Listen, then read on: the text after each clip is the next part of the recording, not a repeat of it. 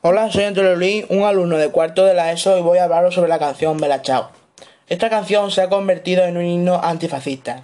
Ha sido la banda sonora de series muy actuales como La Casa de Papel, en la que se cuenta la historia de un grupo de ladrones que planean millonarios robos a lo largo de todas las temporadas.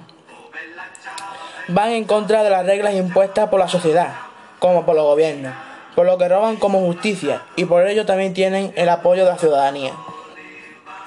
La música es de origen italiano y lo podemos enmarcar en el contexto histórico define a la Segunda Guerra Mundial.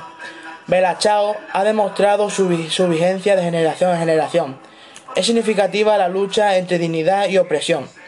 Y tras un periodo bélico problemático, angustioso, sea de la índole que sea, hace una llamada a una labor de honrar la memoria de los caídos, recordar su legado, su historia y continuar la lucha.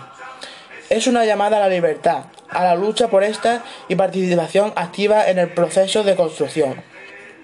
Es por esto que muchos la buscan como inspiración para aquellos que emprenden actividades en contra del sistema establecido.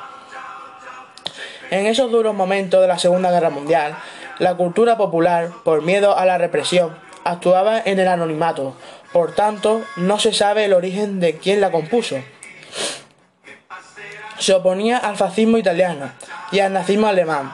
Parece que surgió como grupo político de socialistas, anarquistas, liberales y comunistas que dieron vida a una guerra de resistencia. Se convirtieron en los partisanos por tomar partido en la guerra de partes, es decir, la guerra del más débil contra el más fuerte. Intelectuales, artistas, campesinos y obreros formaron grupos clandestinos organizados en brigadas por afinidad ideológica y lucharon hasta 1945 contra la ocupación nazi-fascista. En un principio solo era conocido en festivales de música revolucionaria.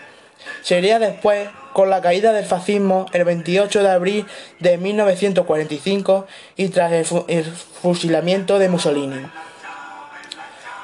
algunos de los investigadores relacionan la canción con una balada klezmer, un género tradicional de los judíos de Europa Oriental.